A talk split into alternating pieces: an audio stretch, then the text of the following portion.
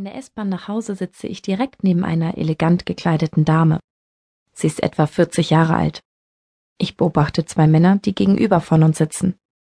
Keiner schaut mich an.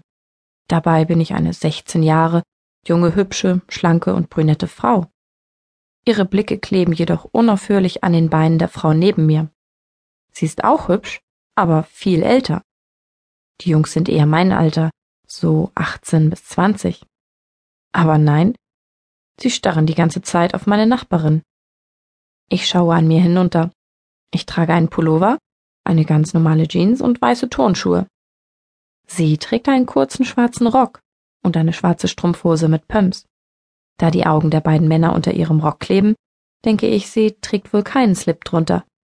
Oder sie trägt Strapse. Ich strecke meine Brust etwas raus, aber keiner der beiden beachtet mich. Ich werde richtig neidisch. Wenn ich gleich nach Hause komme, werde ich mir sofort auch ein Kleid und eine Strumpfhose anziehen. Ich fühle mich wie eine hässliche Ente neben dieser attraktiven und erotisch gekleideten Frau.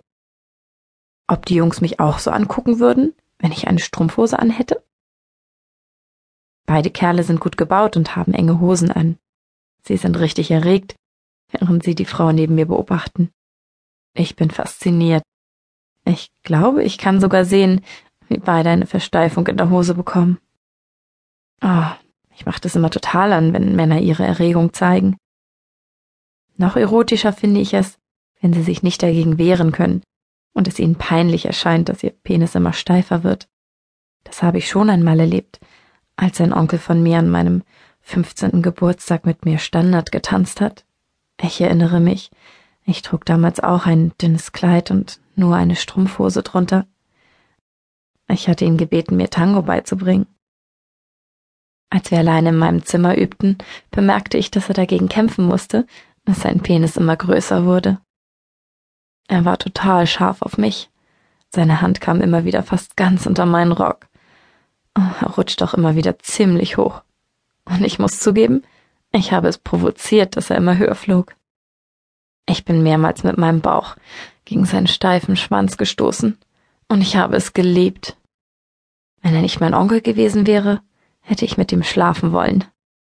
Doch so blieb es bei diesem einmaligen Erlebnis. Obwohl es ihm peinlich war, hat er aber das Tanzen nicht abgebrochen. Ich denke, es war einfach auch zu schön für ihn, mich am Po und an der Taille anzufassen. Dieses Erlebnis bringt mich in Gedanken immer wieder in eine hocherotische Stimmung. Desto frustrierender ist es für mich, dass die beiden gut gebauten Jungs nur auf die Beine neben mir starren. Ich muss aussteigen. Selbst während ich aufstehe, werden mir nur kurze Blicke zugeworfen. Ich habe offensichtlich das Falsche an. Das werde ich schnell ändern, wenn ich zu Hause bin. Ich möchte heute Abend im Mittelpunkt stehen. Schließlich feiere ich mit zwei Freundinnen meinen neuen Ausbildungsplatz als Hotelfachfrau. Ich verlasse die Schule nach der mittleren Reife weil ich einfach keine Lust mehr habe, jeden Tag zu büffeln. Ich habe gehört, dass ich im Hotel mehr körperlich arbeiten muss. Das liegt mir sehr. Ich setze gern meinen Körper ein. Da ich mich so gern und viel bewege, habe ich auch eine sehr schlanke Figur. Was ich auch toll finde, ist, dass ich jeden Tag sexy angezogen sein werde.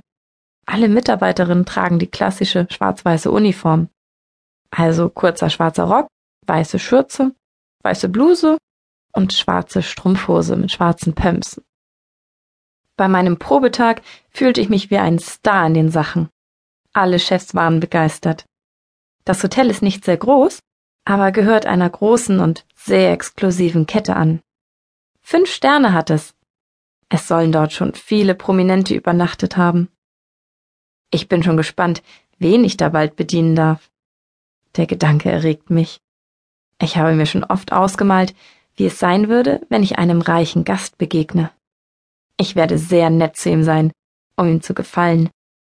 Vielleicht gibt es da noch Trinkgeld.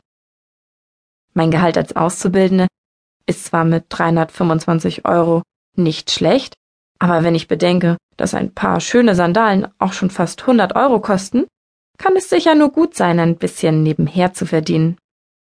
Vor allem, um irgendwann von zu Hause auszuziehen.